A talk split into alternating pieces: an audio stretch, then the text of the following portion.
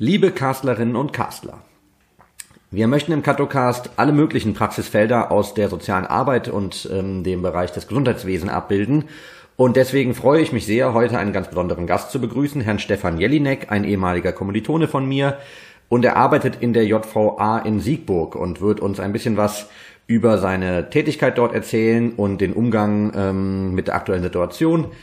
Genau, und dafür holen wir ihn mit dazu. Ähm, mein Name ist äh, Stefan Jelinek, wie gerade schon gesagt wurde. Ich bin Sozialarbeiter, Sozialpädagoge äh, in einer Justizvollzugsanstalt, also in der JVA Siegburg und bin dort auf der Sozialtherapie eingesetzt.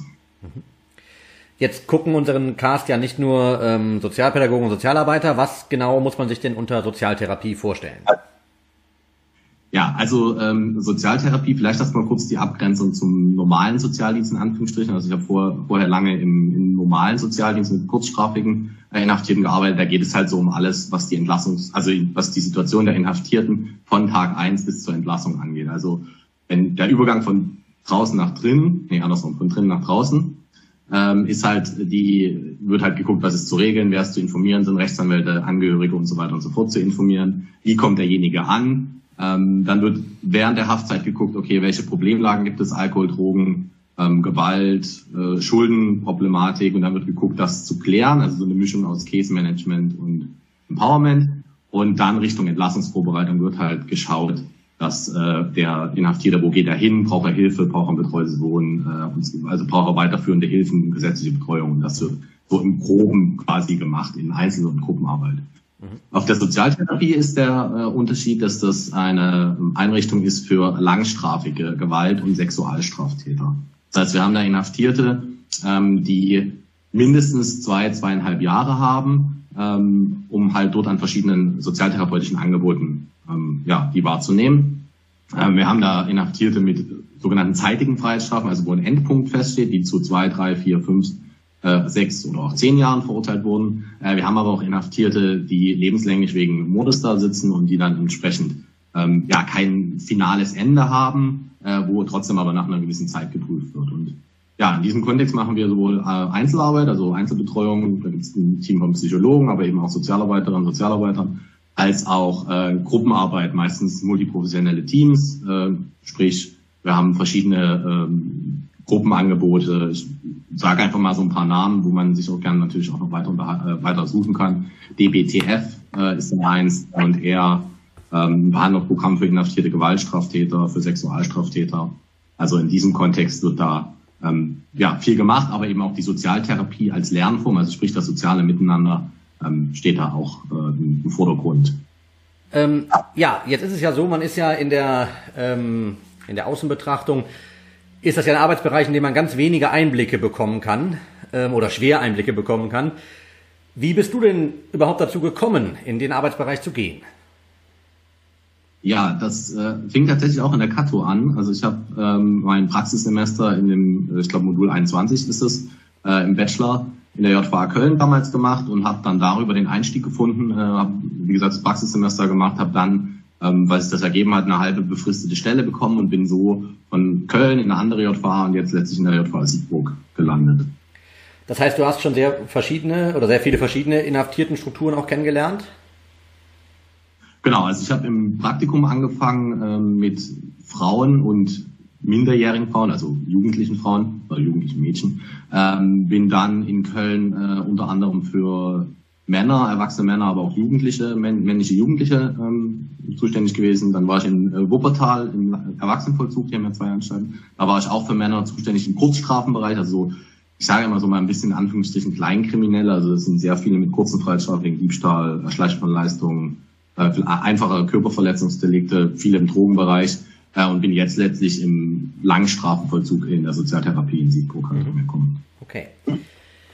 Ja, sehr, super spannend. Ja. Nochmal zurück zur Sozialtherapie. Ähm, wenn man sich das mal so im Detail anguckt, also wie muss man sich denn deinen Arbeitsalltag vorstellen? Also was, äh, ich meine, ist klar, dass du irgendwann einen Arbeitsanfang und ein Arbeitsende hast.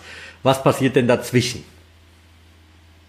Ja, also wir haben, äh, vielleicht um das so ein bisschen zu verstehen, der Unterschied von der, in der Sozialtherapie ist natürlich ein höherer Betreuungsschlüssel, weil eben das Klientel so ist, äh, dass da seitens des Gesetzgebers auch gesagt wird, okay, das sind schwere Gewalttaten, wir möchten die idealerweise natürlich verhindern, dass die nochmal entsprechend äh, straffällig werden, beziehungsweise äh, zumindest nicht mit sexualen Gewaltstraftaten. Das heißt, der Gesetzgeber geht auch hin oder die Landesregierung in dem Sinne und stellt entsprechendes Personal zur Verfügung. Also wir haben einen viel, viel besseren und höheren äh, also Betreuungsschlüssel beziehungsweise niedrigeren. Also wir haben, ich bin für maximal zehn Inhaftierte zuständig, während ich im normalen Regelvollzug für ähm, 80 Inhaftierte zuständig wäre. Also da habe ich quasi weniger Leute und ich habe äh, die Inhaftierten, für die ich zuständig bin, mit denen ich ähm, natürlich auch einen engeren Kontakt habe, weil ich viel mehr Zeit habe und viel mehr ähm, auch vom, vom Konzept her viel mehr Angebote mache ähm, die sehe ich auch länger, weil es eben im Gegensatz zum Kurzstrafenvollzug, wo nach einem halben, dreiviertel Jahr oder vielleicht auch anderthalb Jahren eine Entlassung ansteht, sind das bei uns Inhaftierte, wie gesagt, die mindestens zweieinhalb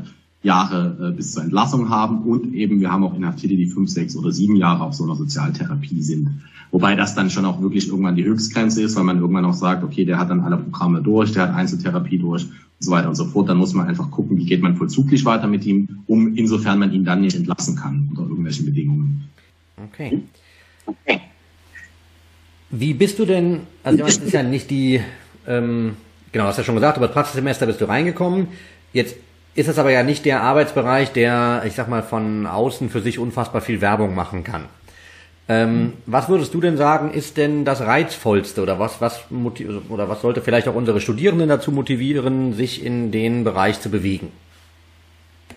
Also grundlegend ist es natürlich ein Bereich, ähm, der könnte auch viele abschrecken. Also Täterarbeit mit Menschen, die schwerste Gewalt- und Sexualstraftaten begangen haben, also zumindest in der Sozialtherapie. Ne? Es sind nicht alle Täter so, viele von den inhaftierten Täterinnen und Tätern sind ja, die Kleinkriminellen, die Schwarzgefahrenen, die, äh, wie gesagt, einen Diebstahl begangen haben. Also da darf man jetzt nicht von meinen Berichten auf generell JVA schließen, aber in meinem Bereich ist es so, das sind natürlich Menschen, die schwere Straftaten begangen haben.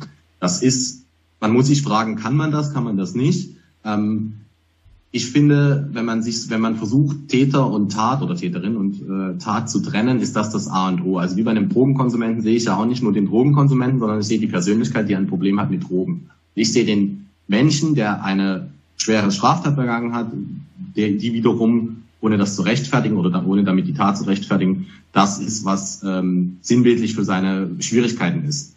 Und genau das ist der Punkt. Also wenn, wenn man das trennt und dann sich sagt, okay, ich möchte, also auch das ist so ein bisschen mein Credo, so Täterarbeit ist im weitesten Sinne Opferschutz. Wenn ich es schaffe oder wenn wir es schaffen in der Sozialtherapie, den die Täter äh, zu behandeln, dann wird idealerweise werden nicht neue Opfer geschaffen durch ihn, weil, oder durch sie, es gibt auch Sozialtherapien für Frauen, äh, weil es ja, weil, weil dann das Problem oder er anders lernt, mit seinem Problem umzugehen und es dann nicht ähm, ja irgendwie irgendwann explodiert und er ausrastet und zum Beispiel jemanden totschlägt, weil das so, weil das eigentlich Zeichen seiner Überforderung ist als Beispiel.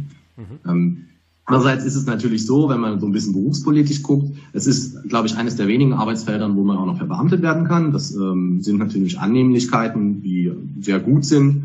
Ähm, die Sicherheit geben. Gerade in der heutigen Zeit ist das sicherlich nicht, äh, nicht verkehrt. Und ja, da ist es, das ist für viele auch ein wichtiger Punkt, deswegen erwähne ich den. Ähm, deswegen ist es vielleicht auch so ein Tipp für die Studentinnen und Studenten, äh, die daran Interesse haben. Äh, es gibt hier in Köln gibt es eine JVA, in Siegburg, Rheinbach, in Euskirchen. Also es gibt hier im Rheinland einige JVA, ähm, wo man sich auch mal um Praxissemester oder um Praktikum bewerben kann. Ähm, die JVA sind da auch relativ offen, äh, insofern das natürlich von den Ressourcen, von den personellen äh, Ressourcen passt. Und wenn man dann ein Praktikum in einer JVA oder auch in der Bewährungshilfe, auch da gibt es natürlich in Köln eine große Dienststelle, ähm, geschaffen hat, wenn man Interesse in diesem Bereich hat, dann ist es äh, deutlich einfacher, auch später da mal Fuß zu fassen. Ähm, weil das sind Erfahrungen, es ist, es ist eine schwierige Arbeit, einerseits mit dem Klientel, aber es ist natürlich auch soziale Arbeit im Zwangskontext. Das darf man auch nie vergessen. Also wir haben da einen Auftrag, natürlich hat der äh, Inhaftierte Interesse, wir als Profession soziale Arbeit haben ein gewisses Interesse oder Vorstellung. Und dann kommt aber noch dieser Justizapparat dazu, der auch sagt, so das und das geht nicht, weil aus den und den Regeln. Mhm. Ähm, und da das Gleichgewicht drin, das ist nicht immer einfach. Das ist eine Herausforderung, das ist auch spannend. Auch da ähm, ja, muss man quasi auch mobil bleiben. Man muss aber auch, man muss aber auch ehrlicherweise sagen, das ist ein besonderes Arbeitsfeld. Also wenn man sagt, okay, ich möchte lieber jemand sein, der vollkommen kreativ arbeitet und der äh, keinen Chef in dem Sinne haben will, dann ist das sicherlich natürlich in der Justiz, wo immer ein Chef quasi da ist, äh, das wäre der falsche Bereich. Trotzdem kann ich das jedem nur empfehlen, da zumindest mal irgendwie in ein Praktikum reinzugucken ähm, oder auch sicherlich vielleicht über Studentengruppen oder Studentinnengruppen äh, da mal Kontakte herzustellen und zu gucken, sich das mal von innen anzugucken. Mhm. Was auch geht, ähm, äh, um einen ja, um einen Eindruck zu bekommen, ist, es gibt so ein Projekt, das nennt sich Podcast. Ähm, das wird bestimmt auch gleich eingeblendet unten. Genau, da unten ähm, ja, Genau. Äh, und da kann man sich sehr gut mal angucken, äh, wie so ein Knast von innen funktioniert. Das ist ein pädagogisches Projekt. Äh, das sind Videos von Inhaftierten für Inhaftierte, aber eben für Angehörige, für Interessierte, die einfach mal so ihren Alltag darstellen. Äh, gibt's, es gibt einfach einen sehr, sehr schönen Eindruck, wie von der Inhaftierung bis zur Entlassung verschiedene Stufen, was für Probleme die auch haben. Also das ist wirklich, kann ich echt nur äh, sehr empfehlen. Das ist ein landesweites Projekt. Da machen, glaube ich, einige, sieben, acht, neun verschiedene JVA in verschiedenen Bereichen mit. Ähm, das kann ich jedem nur wärmstens empfehlen, da mal reinzugucken und äh, sich einen Eindruck zu verschaffen.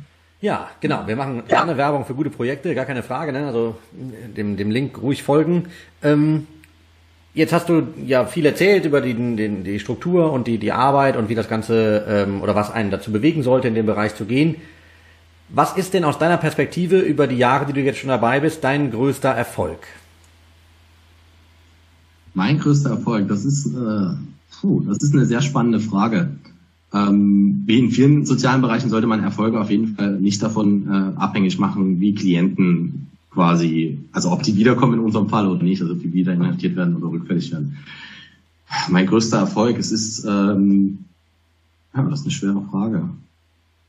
Ich glaube, der größte Erfolg ist, dass ich tatsächlich immer noch Spaß an der Arbeit habe und dass ich trotz äh, allen Sachen, allen Schwierigkeiten, die sowohl in der Arbeit als auch mit dem System manchmal auftreten, da immer den, ja, den Mut nicht verloren habe und auch die Freude daran ähm, und auch ja letztlich gut vernetzt bin, auch von anderen mit anderen Sachen mitkriege. Ähm, ja, vielleicht kann man den formal größten Erfolg äh, äh, ein gewisses Engagement in, im Berufsverband nennen, aber das ist jetzt nichts, was ich quasi, ja, was so das Wichtigste wäre, worüber ich dann meine Zufriedenheit definiere. Mhm.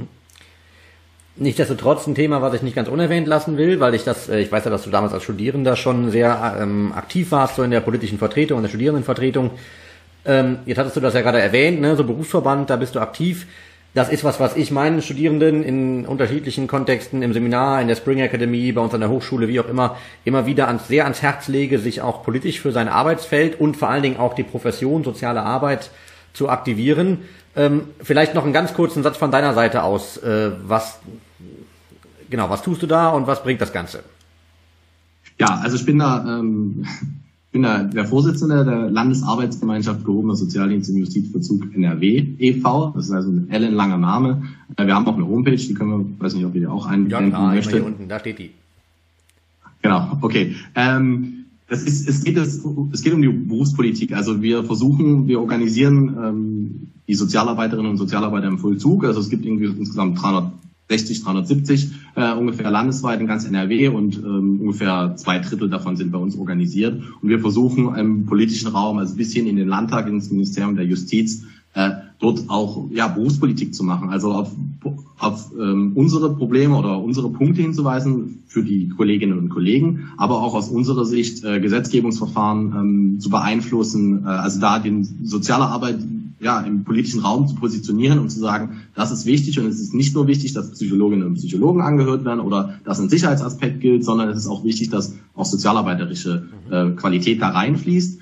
Ähm, wir haben da in einigen Punkten sind wir gut vernetzt, in anderen Punkten ist da bestimmt noch Luft nach oben. Äh, das ist ja immer so ein bisschen geben und nehmen. Ähm, genau, also das ist auf jeden Fall super wichtig und super gut, dass du das auch deinen Studentinnen und Studenten sagst, weil das ist das A und O. Also die Arbeit am Mann ist das eine, aber das für mich ist das andere einfach super wichtig, dass sich soziale Arbeit politisch positioniert. Genau, wir haben das bei uns jetzt in den letzten zwei, drei Folgen auch immer wieder als Thema gehabt, dass es darum geht, äh, jetzt gerade ist natürlich in allen möglichen Arbeitsbereichen sind die Sozialpädagogen, Sozialarbeiter sehr gefordert und äh, bekommen von ihren Kunden und Klienten und Bewohnern viel Anerkennung. Politisch sieht das äh, noch ein bisschen anders aus. Und ähm, die Frage ist eben auch, was passiert nach der Krise? Ne? Sind dann alle ausgelaugt, weil sie mehr gegeben haben, als sie geben können? Ähm, normalerweise. Ne? Und äh, ja, da muss man jetzt einfach sehr schlau agieren im Nachgang. Das ist so meine Einschätzung. Und äh, deswegen kommen wir zu dem Thema, was uns natürlich gerade auch beschäftigt. Äh, es ist schön, dass wir das sehr lange erstmal in diesem Podcast hier mal nach hinten schieben konnten, weil Ich finde, das ist nicht der zentrale Aspekt ähm, unseres Gesprächs, sondern es geht vor allen Dingen um Berichte aus der, aus der Praxisforschung und der Studierendenschaft. Trotzdem ist das Thema Corona bei euch ja sicherlich auch nicht ganz äh, ausgeklammert, denn das, was man ja nun mal macht, Social Distancing, sich von anderen entfernen, jeder zieht sich in sein Häuschen, Wohnung, Kämmerlein zurück, wie auch immer. Wie sieht denn da der Alltag bei euch gerade aus? Ja, also der Alltag ist, es ist ein bisschen schwierig zu beschreiben. Also einerseits seitens des Ministeriums ähm, wurde darauf reagiert, das ging auch durch die Medien, der eine oder andere hat es vielleicht gelesen, ähm, dass gewisse Inhaftierten entlassen wurden. Also wir haben äh, Leute, die ohnehin in den nächsten Wochen, Monaten entlassen wurden, wären, insofern sie nicht äh, schwere Straftaten begangen haben, ähm, wurden jetzt entlassen, einfach um Platz zu schaffen, äh, Platz zu schaffen, wenn ein Fall in einer JVA auftritt, dass man dann interne Quarantänestationen einrichten kann, aber auch Kapazitäten zu schaffen unter Bedienste. Das ist eine Ausnahmesituation für die Inhaftierten ohnehin schon, die Inhaftierung. Jetzt wurde reagiert, dass die Außenkontakte ähm, durch Besuchsverbote quasi ähm, in dieser Art und Weise abgebrochen wurden. Es wurde versucht, intern natürlich entsprechend mehr Telefonate und so weiter und so fort, sodass ein Kontakt ähm, bestehen kann. Aber es ist natürlich für die Inhaftierten eine besondere Situation. Ähm, man, das ist wie in der Glocke. Also die Inhaftierten sehen das im Fernsehen, die sehen äh, das draußen oder hören das von ihren Angehörigen, aber sie erleben es nicht. Und ich glaube, jeder von uns, wenn man sich mal fragt, wie gut würde ich das alles glauben, wenn ich es nicht live sehen würde, wenn ich nicht live sehen würde, wie draußen Menschen mit Mundschutz laufen, wie leer Toilettenpapierregale sind, äh, würde ich das glauben oder nicht? Und selbst wenn ich es glauben könnte, ich, es ist emotional was anderes. Und das ist so ein bisschen das Thema bei den Inhaftierten. Zum einen, ähm, die verstehen das kognitiv natürlich oder viele von denen. Ähm, andererseits ist es halt so vom Gefühl, glaube ich, noch nicht so ganz angekommen. Vollzuglich wird darauf reagiert, dass versucht wird, mehr Abstand zu halten. Also wir lassen Behandlungsgruppen weiterlaufen, zumindest in der JVA Siegburg. Da gibt es zum Teil Unterschiede in anderen JVA. Äh, wir lassen das Programm weiterlaufen, weil ähm, wir trotzdem die Zeit bestmöglich nutzen wollen, aber wir verlegen das in größere Räumlichkeiten, schaffen mehr Abstand, versuchen auch da die entsprechenden Abstände ähm, ja, einzuhalten. Und was jetzt auch ich glaube auch neulich in der Presse war, äh, es gibt verschiedene JVA, auch die JVA Siegburg, die in den eigenen Nähereien dann Mundschütze, also Mundschutz herstellen. Es geht ähm, am Ende ja darum, wie du richtig sagtest, ne, durch Sozialtherapie ähm, die Leute wieder äh, in, in geregelte Bahnen zu bringen. Die Inhaftierten haben den Anspruch, was zurückzugeben an die Gesellschaft. Das ist äh, sehr schön, ähm, mal diese Perspektive zu hören und hoffe, dass unsere Zuschauenden diese Perspektive auch einnehmen können. Jetzt haben wir über viele Themen geredet ähm, und äh, du hast äh, sicherlich ja auch ähm, viel untergebracht, aber trotzdem möchtest, äh, will ich auch dir den letzten Katocast-Teil nicht vorenthalten, denn auch du darfst jetzt die 60-Sekunden-Botschaft an unsere Zuschauenden, Zuhörenden senden. Genau, bitte sehr. Ja, ich habe mir einen Teil tatsächlich schon unterbringen können. Ähm, für mich ist Sozialarbeit politisch. Und das ist in Corona-Zeiten, aber auch unabhängig davon, wichtig, dass man sich engagiert. Sei das eben im AStA, da hat ja ähm, die eine Studentin schon gut von erzählt, ähm, aber sei das auch in Berufsgruppen ähm, oder sei das äh, bei Verdi, bei Gewerkschaften, aber auch im, im eigenen persönlichen Nahraum. Also sei das ne, das Familienfest, wo jemand irgendwie was sagt, was vielleicht nicht so ganz politisch korrekt ist, äh, sei das Facebook, was auch immer. Also wo man es mitkriegt, äh, ist, finde ich, soziale Arbeit gefordert und Sozialarbeiterinnen und Sozialarbeiter äh, auch sich zu positionieren. Ähm, wichtig ist jetzt für Zeiten von Corona, glaube ich, einerseits, dass diese Anerkennung, die jetzt den Gesundheitsberufen und hoffentlich irgendwann auch mal den Sozialberufen in diesen Zeiten äh, zukommt, dass das nicht abbricht. Also dass man nicht nach Corona sagt, alles klar, jetzt ist alles vergessen, sondern dass das einfach nachhaltig ist. Also nachhaltig in Form von ähm, ja, besseren beruflichen Bedingungen für Pflegerinnen und Pfleger als Beispiel.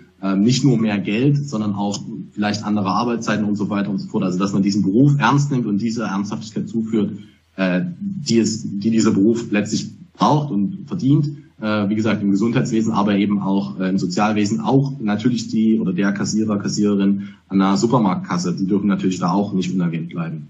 Ähm, Abschließend, glaube ich, fände ich das gut, wenn wir auch in diesen Zeiten solidarisch bleiben. Solidarität ist ein Riesenwort. Ähm, ich fände es richtig und wichtig, wenn wir das mit Randgruppen, mit inhaftierten Drogenabhängigen und so weiter und so fort, aber auch ähm, mit Leuten, die vielleicht nicht unbedingt hier um die Ecke sind. Also ne, Flüchtlingskrise ist in aller Munde. Jetzt durch Corona äh, ist die Lage in den Lagern in Lesbos äh, zum Beispiel äh, etwas in den Hintergrund gerückt, aber die dürfen wir nicht vergessen, weil denen geht es, glaube ich, deutlich schlechter als vielen von uns hier, was unsere Probleme nicht kleinreden soll, aber wo man einfach, die man nicht vergessen darf in diesen Zeiten. Mhm. Ja, genau. Okay. Ja, dem habe ich nichts hinzuzufügen. Vielen Dank, Stefan. Ich äh, wünsche dir noch einen schönen Nachmittag. Danke. Mach's gut.